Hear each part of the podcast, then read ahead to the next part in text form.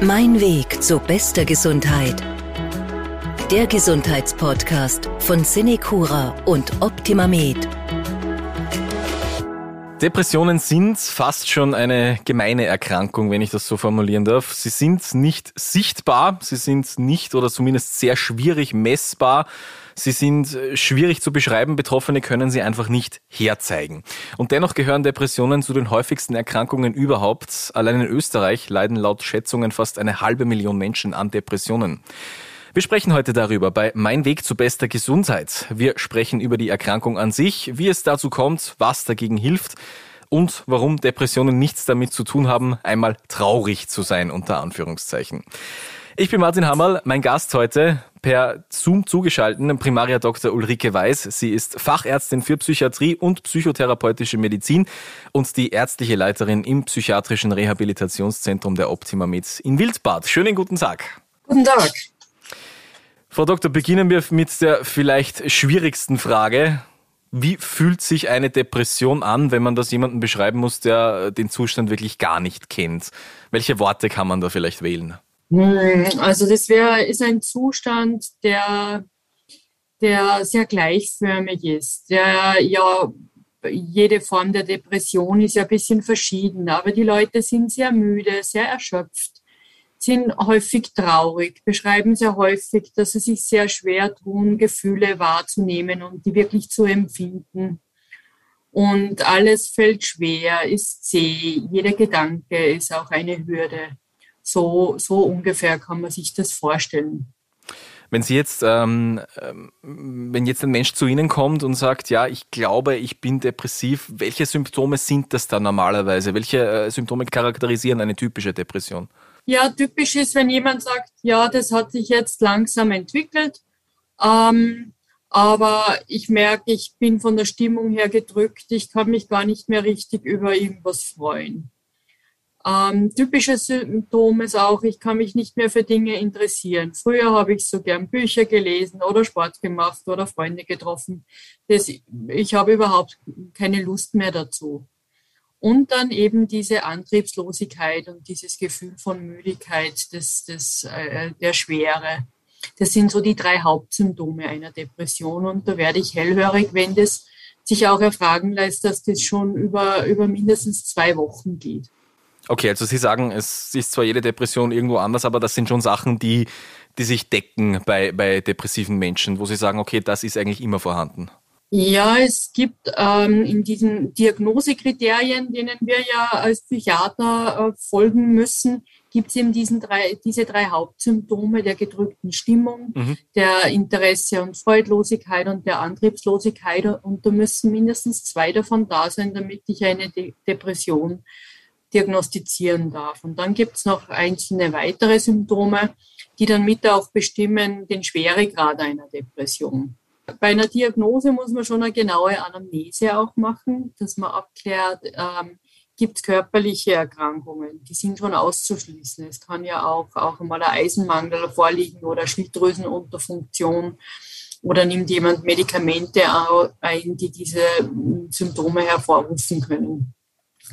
Und das andere ist dann ein genauer psychischer Befund. Der ist wichtig, um eine, um eine Diagnose stellen zu können. Und da müssen diese Kernkriterien abgefragt werden. Plus hat jemand Konzentrationsstörungen, Schlafstörungen zum Beispiel, ist auch ein, ein sehr häufiges ähm, Symptom, das zusätzlich vorliegt. Ähm, dann, was haben wir noch? Ähm, Appetitminderung ist häufig, Selbstwert, der, der ist nicht mehr so da. Und natürlich das ähm, Kritische an der Depression ist immer abzuklären, hat jemand das Gefühl, nicht mehr leben zu wollen, die Suizidalität. Das ist dann wirklich schon äh, sehr, sehr schwerwiegend. Ja. Gibt es Genau. Gibt es im Körper irgendwelche beobachtbaren Reaktionen bei Menschen, die Depressionen haben? Also wo Sie sagen, ja, da passiert im Körper von depressiven Menschen etwas, das kann ich genau feststellen. Also nichts, was man für die Diagnose heranziehen kann. Mhm. Es wird sehr breit geforscht, aber es ist noch kein Marker, in welch, auf welcher Körperebene auch immer gefunden worden, wo man sagen kann, ja, wenn das äh, diesen Wert hat oder, oder nicht mehr vorhanden ist, das ist ganz eindeutig, da muss eine Depression da sein. Es verändern sich schon im Rahmen einer Depression zum Beispiel Hormonwerte, wie der Cortisolspiegel, weiß man, dass der, dass der häufig erhöht ist. Es kann in der Bildgebung von, vom Gehirn können äh, Veränderungen festgestellt werden, aber das hat alles noch eher wissenschaftlichen Charakter, als, als man wirklich für den Alltag dann nutzen kann. Sie haben schon gesagt, Depressionen, äh, das ist etwas, wo Sie hellhörig werden, wenn dieser Mensch sagt, ja, das ist im Laufe der Zeit jetzt gekommen, das ist jetzt nicht etwas, was von einem Tag auf den anderen total äh, irgendwo kommt. Was sind denn so erste Warnsignale? Vielleicht auch, wenn ich äh, auf meinen eigenen Körper schaue, auf meine eigene Stimmung. Was sind denn so Warnsignale, dass eventuell eine Depression irgendwo in Gefahr ist, sich da zu entwickeln? Das äh, Warnsignale können sein, wenn ich merke, ich habe überhaupt keine Lust mehr rauszugehen ich mag äh, Freunde nicht mehr treffen. Ähm, ich mag nicht mehr zum Chor gehen oder, oder Fußball spielen gehen. Es fällt mir alles schwer. Und das zieht sich über, über Wochen und wird eher mehr. Das ist so ein, ein typisches Signal. Es ist nichts, was ganz plötzlich passiert. Das macht es auch ein bisschen schwieriger, weil das ja so schleichend beginnt. Ähm, ist es selten so, dass, dass man ähm, kurzfristig wach wird, sondern, sondern es ist dann oft auch die Umgebung, die einen vielleicht anspricht und sagt, hey, in letzter Zeit, du wirkst so traurig. Im guten Fall wird man angesprochen mhm. und äh, magst nicht wieder mal was unternehmen und, und diese, diese Freude daran ist überhaupt nicht mehr da. Und im Alltag kann es auch sehr auffallen, wenn ich normal meinen Haushalt erledige, eigentlich ähm, normal gerne koche oder, oder die Wäsche einfach, einfach erledige, ja. dass, ich, dass das alles zur Hürde wird. Das heißt, das ist gar nicht so unüblich, dass da die Leute in der Umgebung das mitbekommen, bevor man das selbst mitbekommt, dass man eventuell depressiv sein könnte. Verstehe ich das richtig?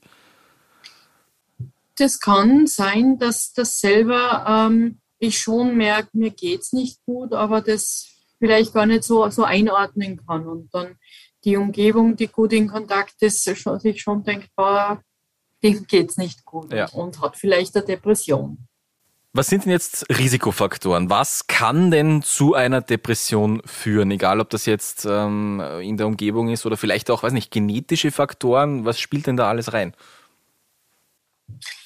Ähm, man weiß, dass die Genetik eine gewisse Rolle spielt, aber keine sehr große. Und es sind wohl mehrere genetische Faktoren, die zusammenspielen und dann ähm, passieren noch Umweltereignisse, plus vielleicht auch eine, eine, eine, eine Neigung zu Depressionen, die von der Familie herkommt, vom Verhalten herkommt, das alles spielt zusammen. Das nennt man so diese biopsychosoziale Entwicklung oder Ursache der Depression. Ähm, äh, es gibt eine Neigung dazu, allerdings braucht es auch häufig Belastungsfaktoren, die sehr unterschiedlich sein können. Das kann Stress in der Arbeit sein, sehr lange belastende Beziehungen, pflegende äh, Angehörige von kranken Menschen haben auch äh, äh, zum Beispiel ein hohes Risiko, Depression zu bekommen, weil sie vielleicht gar nicht mehr gut rauskommen, ähm, durch diese ständige Konfrontation mit Krankheiten belastet sind und ähm, auch körperlich schwere Arbeit leisten, ohne Anerkennung zu bekommen. Wenn, wenn Ereignisse eintreten, die, die generell belastend sind und insgesamt schon, schon andere Faktoren da sind, wie vielleicht auch Arbeitslosigkeit noch dazu kommt oder zum Beispiel auch eine Corona-Pandemie, oh dann oh ja, können ja. das alles Faktoren sein, die die Entwicklung einer Depression begünstigen man findet nicht immer einen auslösenden Faktor. Das, das wollte ich eben fragen, ja, ob es da eigentlich immer einen Auslöser braucht, einen, wo ich wirklich mit dem Finger drauf zeigen kann und sagen kann, okay, da war dieses Ereignis oder dieser Umstand, äh, dass ich, äh, dass diese Depression ausgelöst hat, oder ob das auch von allein wirklich passieren kann. Also einfach, dass ich sagen kann, ja, ich bin jetzt depressiv, ohne dass es mir in meinem Leben schlecht geht oder dass irgendwas passiert wäre. Also es ist gar nicht so selten, dass es keinen klaren Auslöser irgendwie zu finden gibt und die Menschen sagen, eigentlich habe ich alles und mir geht es trotzdem nicht gut und ich verstehe es eigentlich gar nicht. Das gibt es auch. Es kann dann sein, dass äh, im Rahmen einer Psychotherapie dann noch einmal dem genauer nachgegangen wird oder im, im, Rahmen einer Therapie, auch ärztlichen Beziehung, dann doch die eine oder anderen Faktoren herauszufinden sind. Aber es ist nicht immer so, dass das so klar ist und, mhm. und es auch da irgendwas ganz Besonderes gibt. Sie haben vorher schon erwähnt, es gibt Krankheiten, ähm, die auch ähnliche Symptome hervorrufen, zum Beispiel der Eisenmangel haben Sie schon erwähnt. Ähm, was gibt's denn da noch, wo man, wo man, was man ausschließen muss, bevor man sagen kann, ja, das ist eine Depression? Welche körperlichen anderen Ursachen könnte es dann äh, noch geben?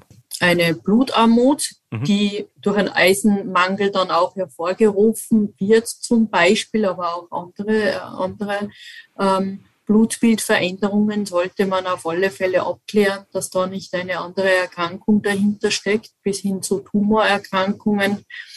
Ähm, wenn jemand erschöpft ist über einen längeren Zeitraum, äh, kann ja da auch sich eine beginnende Krebserkrankung zum Beispiel dahinter verstecken. Und da ist einfach ganz gut, wenn man da ein, ein Routinelabor, wie man das nennt, macht, wenn man ja. erstmal seine Depression diagnostiziert, um körperliche Ursachen auszuschließen.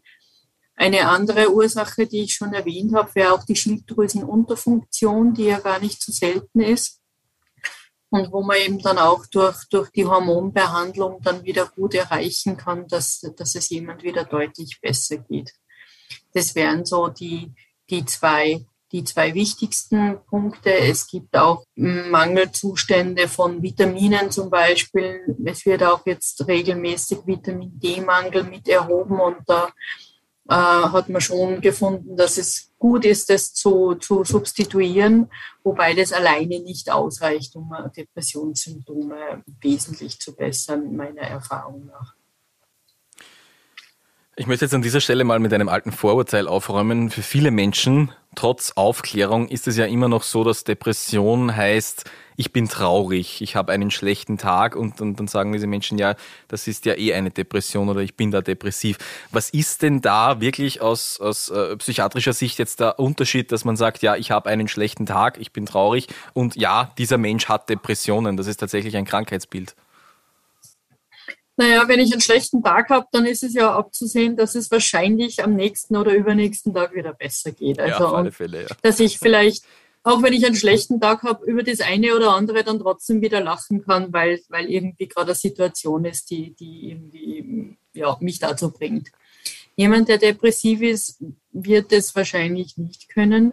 Und ein Kriterium ist eben auch, dass sich das zwei Wochen mindestens konstant hält. Natürlich sind da auch gewisse Schwankungen dabei, aber es ist, es ist nicht so flexibel, nicht so situationsabhängig, kann man da nicht so gut mitschwingen mit der Umgebung. Und das ist schon ein ganz gutes, entscheidendes Kriterium. Da gibt es ja dann auch Unterschiede, wie Männer und Frauen Depressionen erleben, zumindest äh, in welcher Form Sie das auch ausdrücken. Was äh, können Sie da als Therapeutin sagen? Wie, wie ist da normalerweise der Unterschied zwischen Männern und Frauen bei depressiven Symptomen? Es ist so, dass die Frauen häufiger oder schneller auch Hilfe suchen und insgesamt äh, Frauen laut der Statistik zumindest häufiger Depressionen haben wie mhm. Männer. Das liegt aber möglich, möglicherweise auch zum, bis zu einem gewissen Grad auch daran, dass Frauen da etwas offener damit umgehen. Und sie zeigen auch eher diese typischen Symptome, die ich auch beschrieben habe. Bei Männern hingegen ist es so, dass sie verstärkt dazu neigen, auch, auch ähm, zum Beispiel Alkohol zu kon konsumieren, weil der auch im ersten Moment zumindest eine gewisse Erleichterung mhm. bringt und alles ein bisschen, bisschen entspannter gesehen wird. Da ist äh, eine gewisse Gefahr der Suchtentwicklung dann häufig mit dabei. Mm, Männer haben laut Untersuchungen auch häufiger Suizidgedanken oder suizidales Verhalten. Möglicherweise auch deswegen, weil sie nicht, sich schwerer tun, frühzeitig Hilfe anzunehmen und sich das auch dann länger im Verborgenen weiterentwickeln kann. Und es gibt schon eher eine Neigung zu impulsiven Verhalten, also schneller Ärger auszudrücken. Einfach diese, diese verringerte Belastbarkeit, dass sie die dann auch nach außen hin zeigen durch, durch eben verstärkte, verstärkte Wut. Das, das sind so typische Unterschiede. Das heißt an dieser Stelle die Botschaft an alle Männer, die uns zuhören, lieber schneller Hilfe suchen und lieber schneller um Rat fragen als das lange Ausbaden. glaube ich, ein guter Tipp. genau, es ist halt leider in unserer Gesellschaft häufig noch ein Zeichen von Schwäche, da ja. Hilfe anzunehmen und das brauchen. Das ist, das ist für viele noch ein, ein, ein schwieriger Schritt. Ich möchte noch kurz beim Thema äh, Depressionen bei Frauen bleiben, äh, bei einer Spezialform, nämlich postpartale Depressionen, also Depressionen bei Müttern nach der Geburt. Was genau passiert da? Also man weiß, dass nach einer Geburt ähm, es zu einer großen Umstell äh, Umstellung im Hormonhaushalt äh, bei Frauen kommt. Und das ist wohl neben der Tatsache, dass ein neuer Mensch ins Leben kommt und da sowieso sehr viel an Anpassungsleistungen passieren muss, ähm, löst es äh, beim gewissen Prozentsatz der Frauen dann eine, eine Depression aus. Und das ist meistens eine sehr belastende Erfahrung für diese jungen Mütter, weil sie sich allermeistens sehr, sehr schon auf ihre, auf ihre Kinder gefreut haben. Mhm. Und dann, dann ähm, eine Situation vor sich haben, wo sie, wo sie dieses Wesen sehen und, und sich gar nicht liebevoll darauf einlassen können. Und das hat ähm, im, im größten Anteil eigentlich mit diesen hormonellen Umstellungen zu tun. Ich spreche heute mit Dr. Ulrike Weiß vom Psychiatrischen Rehabilitationszentrum Wildbad über das Thema Depressionen. Wir haben jetzt viel über die Ursachen und die Entstehung von Depressionen gesprochen. Wir kommen jetzt zum Thema Vorbeugen und Behandeln, also dass wir eventuell Depressionen wirklich vermeiden können oder dass wir sie gut bekämpfen können, wenn sie dann da sind. Frau Doktor, wenn jetzt jemand Depressionen hat, was sind denn so die wichtigsten Behandlungsmöglichkeiten? Wichtig ist schon mal zu wissen, ich habe diese Diagnose. Also dass man überhaupt einmal aufklärt darüber, dass, das, dass das, äh, dieses Ding einen Namen hat. Dann gibt es viele so, so allgemeine Empfehlungen, die schon sehr wichtig sind. Das ist äh, eine regelmäßige Tagesstruktur zu haben. Auch wenn es schwerfällt zu schauen, dass ich gewisse Dinge erledige, wenn es möglich ist.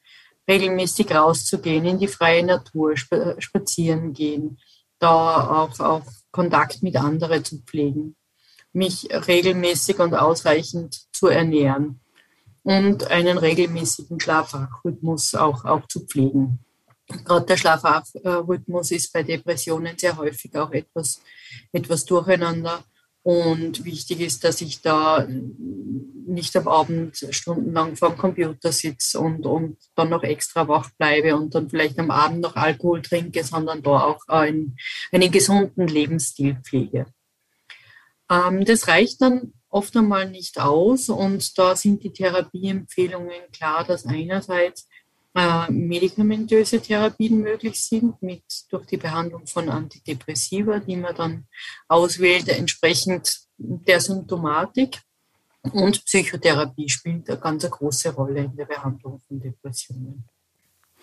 Ich glaube, bei Psychotherapie haben äh, viele Menschen gerade in Österreich immer noch Sigmund Freud und die Couch so, so ganz klassisch im Kopf. Wenn wir jetzt wirklich mal eine Psychotherapie, ähm, wenn wir uns die betrachten, wie läuft das ab? Also lege ich mich da wirklich hin und spreche dann einfach oder, oder wie ist das speziell bei Depressionen für Menschen, die sich gar nichts darunter vorstellen können? Ja, Sigmund Freud und die Couch sind, sind auch natürlich für uns Österreicher natürlich ganz was Wichtiges. Aber es ist schon so, dass sich die Psychotherapieangebote deutlich weiterentwickelt haben. Er hat ganz viel an, an Basisarbeit geliefert und geleistet. Es ist aber so, dass es mittlerweile einerseits sehr viele verschiedene Therapierichtungen gibt also neben der Psychoanalyse, die in dieser klassischen Form eigentlich vor allem nur mehr zur Ausbildung angeboten wird, gibt es eben psychodynamische Ansätze. Da wird eben der Hintergrund eher der Lebensgeschichte auch erforscht und, und wie gehe ich auch mit diesen Symptomen um. Aber es gibt eben auch die Verhaltenstherapie, systemische Familientherapie, Gestalttherapie. Also es gibt sehr viele verschiedene Therapierichtungen, die die Therapie dann auch äh, noch aus verschiedenen Blickwinkeln dann gestalten. Wichtig in einer Psychotherapie ist, dass ich äh, da eine Begegnung von Mensch zu Mensch habe und umso wichtiger ist, dass der Therapeut oder die Therapeutin, dass ich mit der kann. Das ist einmal ganz, ganz wichtig, dass ich einen sicheren Platz habe, wo ich mich aufgehoben fühle und wo ich denke, dem der Person kann ich mich öffnen. Man weiß aus vielen Studien, dass äh, die, die Beziehung zwischen Therapeut und Klient oder Patient, je nachdem, wie man das nennen möchte, ähm, ein, ein sehr, einen sehr großen Anteil daran macht, dass sich Symptome bessern können. Und dann werden je nach Therapierichtung spezifische äh, Methoden eingesetzt. Das kann im Gespräch bleiben, wenn so die Psychodynamik zum Beispiel auch im Hintergrund ist. Es kann bei einer Verhaltenstherapie gehen wir möglicherweise genauer, was waren Auslöser von depressiven auch Gedankenmustern, wie kann ich diesen begegnen. Oder wenn jemand eine Gestalttherapie anbietet, dann gehe ich vielleicht auch mehr ins kreative Miteinander, ins Gestalten, ins Spielen, wie auch bei, ähm, bei mit Rollenspielen. Also da gibt es verschiedene Zugänge, die aber vom von dem, was möglich ist, dass es besser wird, nicht weniger entscheidend sind, als dass ich mich wirklich gut aufgehoben fühle. Und da ist vielleicht auch viel Probieren am Anfang dabei, bis man den richtigen Ansatz für sich gefunden hat. Ver verstehe ich das richtig? Vor allem in, in, Kontakt gehen und schauen, liegt bei diese Person oder nicht und mhm. kann ich mit dem was anfangen. Genau, und das ist gut möglich, dass es schon beim ersten Mal äh, gut passt, aber es kann auch dann Sinn machen, sich zwei, drei Erstgespräche zu machen und dann bei der Person zu bleiben, wo, wo ich mich am, am besten aufgehoben fühle. Ja. Ein Punkt in der Therapie von Depressionen sind auch Antidepressiva, also wirklich Tabletten dann oder Medikamente gegen äh, Depressionen. Für wen und in welchen Fällen sind diese Medikamente geeignet und wo passt es dann eher nicht, diese zur Therapie einzusetzen? Mhm, geeignet oder empfehlenswert sind sie vor allem bei mittelschweren bis schweren Depressionen. Ähm, auch aus dem Grund, weil sie etwas schneller wirken wie die Psychotherapie. Das heißt, die unterstützen am Anfang, dass man wieder mehr Antrieb hat, äh, generell mehr Freude am Leben und sollte aber dann schon sinnvollerweise paralleler Psychotherapie beginnen. Ähm, Ausschlusskriterien, wie man das nennt, für eine medikamentöse Therapie äh, können sein, dass irgendwelche Erkrankungen vorliegen zusätzlich, die das, ähm, äh, wo man gut überprüfen muss, ob, ob das parallel geht, wobei es auch von den Wechselwirkungen her mittlerweile schon so viele Antidepressiva gibt, dass auch wenn jemand schon Medikamente aufgrund einer anderen Erkrankung einnehmen muss, dass man trotzdem ein, ein Antidepressivum findet, das, das gut dazu passt. Wo man vorsichtig sein muss, ist bei einer Abgrenzung zu einer, zu einer bipolaren Erkrankung. Das heißt, wenn jemand eine, eine Manie auch hat, dann äh, muss man gut ähm, überprüfen, ob man nicht zusätzlich einen Stimmungsstabilisierer geben muss, also die Therapie erweitern muss, damit man nicht einen, einen Wechsel, einen sogenannten Switch in die Manie auslöst durch eine Depressi äh, antidepressive Therapie oder auch bei jemand, der an, an, einer, an einer schizophrenen Psychose leidet. Auch da muss man ähm, gut abstimmen und abwägen, ob ein, eine antidepressive Medikation eine gute Ergänzung ist oder nicht. Gerade bei Antidepressiva kann es ja auch sein, dass da, ähm, dass es da eine Zeit lang dauert, bis die richtige Medikation gefunden wird, weil da gibt es ja auch verschiedene Varianten, so wie ich das verstehe. Es gibt verschiedene Varianten an Antidepressiva und man wählt die dann aus. Äh, so, was sind denn die Kernsymptome? Es gibt zum Beispiel Antidepressiva, die, die machen müde, die verordnet man dann natürlich auch gerne am Abend mhm. zum Schlafen gehen. Und wenn jetzt jemand eine ausgeprägte Schlaflosigkeit hat, dann dann wählt man eher so eine Substanz, die auch müde macht.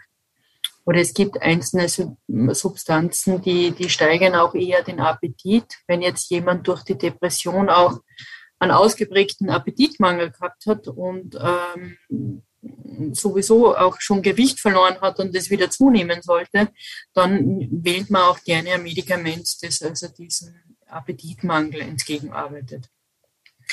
Andere wieder steigern mehr den Antrieb. Also wenn jemand sehr ausgeprägte Antriebslosigkeit hat, dann wird man eher typischerweise zu einem sogenannten Serotonin-Wiederaufnahmehemmer, den SSRIs, die, die es jetzt doch schon einige Jahrzehnte gibt und die als äh, sehr sichere Medikamente gelten, dann wird man eher zu so einem Medikament greifen. Also da gibt es viele verschiedene Optionen, die man dann äh, rausfinden muss, was dann für einen passt, ja. Genau. Da braucht man auch immer ein bisschen Geduld, muss manchmal die Dosis noch steigern, wenn ja. es nicht sofort wirkt. Also das ist nichts, wo man vor einem Tag auf den anderen eine Besserung erwarten kann, sondern da ist es auch so, dass das äh, eine, eine Zeit von circa zwei Wochen mindestens braucht, bis man mal äh, ersten Besserung wirklich gut beurteilen und bemerken kann. Sie bieten in Wildbad psychiatrische Rehabilitation an, auch für, und unter anderem für Depressionen. Wie können wir uns das vorstellen? Wie läuft sowas ab, wenn äh, jetzt klassisch ein, ein, ein Patient, eine Patientin zu Ihnen kommt zu einer psychiatrischen Rehabilitation? Wie sieht da der Tagesablauf zum Beispiel aus? Wir haben ein sehr äh, breit gefächertes Gruppenangebot. Zweimal in der Woche ist die sogenannte Basisgruppe, die bleibt in der Zusammensetzung von den Mitpatienten her gleich über den gesamten Aufenthalt. Und da werden so die, die, ist die Möglichkeit, sich mit seinen speziellen Themen auseinandersetzen innerhalb einer, einer sogenannten geschlossenen Gruppe. Dann gibt es noch weitere therapeutische Angebote, wo man auch ähm, Entspannungstechniken kennenlernt, wo man sich mit, mit ähm, Selbstwertthemen auseinandersetzen kann und den eigenen Ressourcen. Die äh, weitere wichtige Komponente ist die sogenannte Ergotherapie. Das äh, ist einerseits äh, auch, auch so in diesen Arbeitsalltag hineinzukommen und, und sich mit, mit, mit Arbeit zu beschäftigen mhm. und geht aber bis hin zu sehr kreativen Arbeitsmöglichkeiten, die man da, die man da machen kann innerhalb von der Ergotherapie.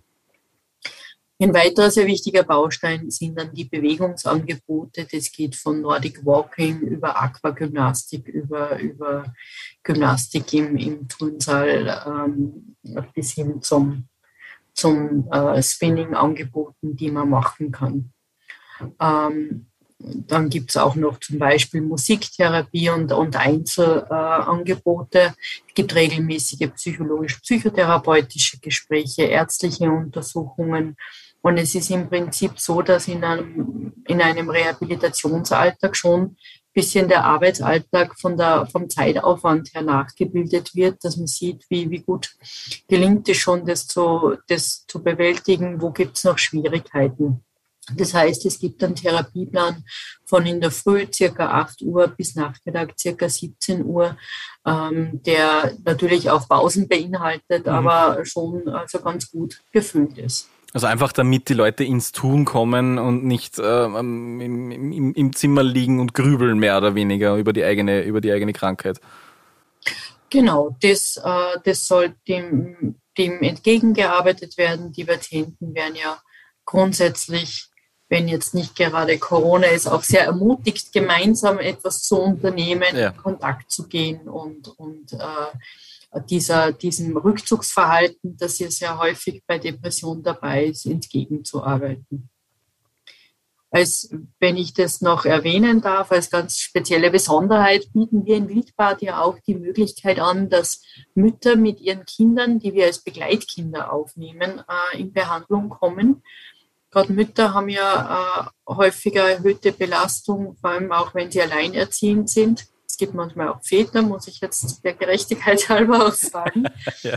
Und das wird ähm, auch sehr gut angenommen, dass die Kinder bei uns in Betreuung sein können und die, und die Mütter hier in ihrer äh, Therapie an, an ihrer Gesundung arbeiten können. Also es gibt äh, viele verschiedene Methoden und Varianten, wie man Depressionen eventuell beikommen kann sind Depressionen eigentlich komplett heilbar, so dass Menschen, die an Depressionen leiden, äh, irgendwo mal die Aussicht haben, dass sie komplett äh, befreit davon sind? Ja, grundsätzlich schon. Also man kann es halt schwer voraussagen. Es gibt Menschen, die, denen geht es jahrzehntelang gut und dann haben sie eine Depression. Da ist häufig schon ein Belastungsfaktor in ihrem Leben dahinter. Die stabilisieren sich gut wieder und, und, und es geht ihnen gut. Es gibt andere Verläufe, die beginnen vielleicht auch früher und die kommen immer wieder. Das wäre dann diese sogenannte rezidivierende Depression. Man kann es beim ersten Mal eigentlich nicht voraussagen, wie das weiter verlaufen wird. Das ist, das ist äh, schwer zu beurteilen. Es gibt auch Menschen, die haben über Jahre hinweg immer wieder ihre depressiven Phasen und dann äh, erleben sie doch auch auf Zeiten, wo es ihnen gut geht und wo sie dann auch die Medikamente über lange Zeit absetzen können und, und ohne Psychotherapie wieder ein gutes, stabiles Leben führen können. Das ist eine sehr schöne Nachricht, ein, ein schöner Silberstreif am Horizont sicher für viele Menschen. Im besten Fall ist es natürlich so, dass die Menschen gar nicht erst an Depressionen leiden, dass sie das äh, verhindern, dass sie da vorbeugen können. Wie kann ich da eventuell äh, vorarbeiten? Was begünstigt oder was verhindert Depressionen umgekehrt? Was es verhindern kann, kann ich Ihnen schwer sagen. Aber man kann eben vieles tun. Ich habe manches schon vorhin erzählt. Man kann einen geregelten Alltag haben, sich regelmäßig bewegen, hinaus in die Natur gehen, sich gesund ernähren, äh, und auch da diese, diese Empfehlungen der, der Ernährungsgesellschaften folgen, dass man eben am Abend nicht zu spät, nicht zu schwer ist. Eher, wenn dann gemäßigt Alkohol konsumiert, nicht raucht. Also dieser Substanzkonsum ist natürlich auch, ähm, wenn er äh, ausgeprägt ist, auch begünstigend eine Depression entwickelt und umgekehrt, wenn man nur mal bei einer Feier einen Alkohol trinkt und sonst sehr gemäßigt, äh, tut man auch schon einiges, dass man nicht depressiv wird. Mhm. Ähm, einen gesunden Schlafwachrhythmus, dass ich, dass ich zu einer Zeit rund um vielleicht 22 Uhr ins Bett gehe und, und dann ähm, in der Früh aufstehe und ähm, meinen Morgenspaziergang oder vielleicht auch meine Morgenmeditation macht. Da kann auch jeder für sich ein bisschen schauen, was ihm gut tut. Und Beziehungen pflegen.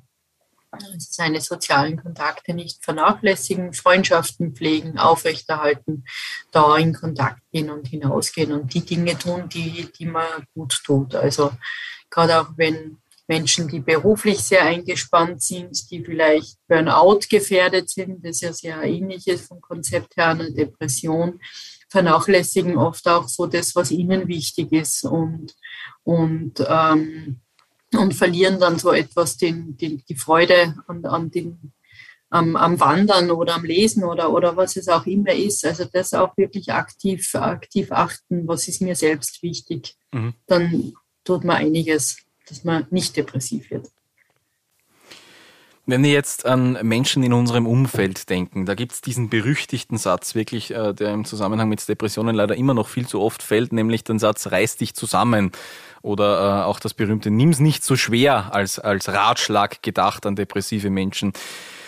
Wie gehe ich denn besser damit um? Als Angehöriger, als Partner, als Familienmitglied, wie auch immer. Was, was kann ich tun, unterstützend, ähm, ähm, wenn ich depressive Menschen in meinem Umfeld habe? Also wenn diese, diese Sätze, die Sie gesagt haben, die kommen bei Menschen, die eine Depression haben, nicht gut an, die erleben das sehr häufig als, als Vorwurf und als zusätzliche Belastung. Was wahrscheinlich für viele hilfreicher ist, ist, wenn sie wissen, da ist jemand da, der, der das mitzieht, dass es mir nicht gut geht. Ähm, aber macht man nicht ständig einen Vorschlag, was ich tun soll, was ich eh nicht schaffe. Also ja. da wird man sonst auch ständig an dieses eigene Scheitern erinnert. Sondern da sein, vielleicht schon auch ähm, behutsam, aber doch motivieren, Hilfe anzunehmen. Ich denke, das ist schon was, auch wenn es vielleicht im ersten Moment nicht gut angenommen werden kann, kann das schon eine wichtige Unterstützung sein, dass jemand sagt, okay, jetzt gehe ich doch zum Psychiater oder ich suche mir jetzt einen, Psychotherapeuten, ähm, dass ich meine, meine Depressionen behandeln kann. Und ähm, ja, und dieses Dasein ist, ist wichtig. Wenn wir jetzt noch einen Blick auf Depressionen in der Gesellschaft allgemein werfen, es gibt ja viele Initiativen wie zum Beispiel ganz normal.at, die ich gefunden habe, einfach die sich darum kümmern, dass Depression als normale Erkrankung angesehen wird und nicht als ähm, etwas, was es in Wirklichkeit, keine Ahnung, nicht gibt oder nicht ernst genommen wird oder so. Wenn Sie jetzt an Ihren ähm, Berufsalltag denken, wie hat sich denn die Wahrnehmung von Depression Ihrer Meinung nach in den letzten Jahren oder Jahrzehnten entwickelt? Was haben wir da für Fortschritte gemacht? Mm, die Schwierige bei psychischen Erkrankungen ist ja häufig so, dass die noch als also sehr stigmatisiert werden. Dass man als, als ähm, entweder faul abgestempelt wird oder ein bisschen komisch oder vielleicht ein bisschen dumm und, und, ähm, und, und dass ja ähm, die Gefahr ist, dass das ausgegrenzt wird. Ähm, da habe ich insgesamt schon den Eindruck, äh, dass sich das bessert, aber leider auch sehr, sehr langsam. Mhm. Aber es gibt immer wieder Patienten, die auch erzählen, dass sie wirklich ähm, gut am Arbeitsplatz aufgehoben sind, dass sie verständnisvolle Kollegen, äh, verständnisvolle Chefs haben und, und da ihre Zeit bekommen, dass es ihnen besser geht oder die Unterstützung bekommen, die sie brauchen. Und da tut sich langsam aber doch schon etwas in, die, in eine, eine gute Richtung. Und es muss nicht mehr so verleugnet werden. Das wird schon besser. Das ist zumindest sehr schön zu hören. Wenn wir jetzt noch äh, Wünscht dir was spielen, wie sieht es in Österreich aus mit der äh, Behandlung von Depressionen, vielleicht auch bei psychischen Erkrankungen allgemein? Wie gut sind wir da aufgestellt im Land? Tja, es ist immer die Frage des Vergleiches. Ich meine, wir sind insgesamt, gibt es in Österreich sehr viele gut ausgebildete Ärzte. Das ist die gute Nachricht. Die nicht so gute ist, dass es nicht äh, verbindlich in allen Ausbildungskurricula integriert ist. Das geht schon im Studium los, das geht in der, in der Ausbildung für Allgemeinmediziner, die ja da ganz eine wichtige zentrale Rolle spielen, los. Dass es da äh, wirklich mitten drinnen ist, auch dass das sehr häufige Erkrankungen sind, die die früh erkannt werden sollen, damit man sie möglichst früh auch, auch kompetent und gut behandeln kann. Weil auch bei Depressionen ist es ja so, je früher man sie behandelt, desto mm, besser ist, ist durchaus schon auch die Chance, dass sich das früher bessert und, und mhm. sich das nicht so chronifiziert. Also insgesamt ähm, gibt es viele gut ausgebildete Ärzte und auch Therapeuten, aber es ist durchaus noch, noch äh, Optimierungsspielraum da, dass das auch in der, in der Ausbildung besser und mehr berücksichtigt wird und auch die ähm, gerade auch die Allgemeinmediziner, die doch den, den breitest gestreuten Kontakt haben mit den, mit den Menschen, dass die auch so eine Basisausbildung mit, mitbekommen. Also da einfach sensibel werden für dieses Thema, also wirklich ja. auch mit dem Finger drauf zeigen können, ja. Genau. Da gibt es viele, die sind sehr gut und sehr kompetent und andere, die haben leider noch nicht so viel mit auch, auch da an der Hand, an, an Möglichkeiten und an Techniken. Mhm. Also es geht was weiter, es gibt aber noch viel zu tun. Das lassen wir jetzt als Schlussbotschaft hier stehen. Vielen Dank an meinen Gast heute, Dr. Ulrike Weiß, ähm, für dieses tolle Gespräch. Dankeschön. Danke, hat mich gefreut. Ja, zum Thema Depressionen heute. Wir hoffen, Sie haben vieles mitnehmen können und bis zur nächsten Folge. Bleiben Sie gesund.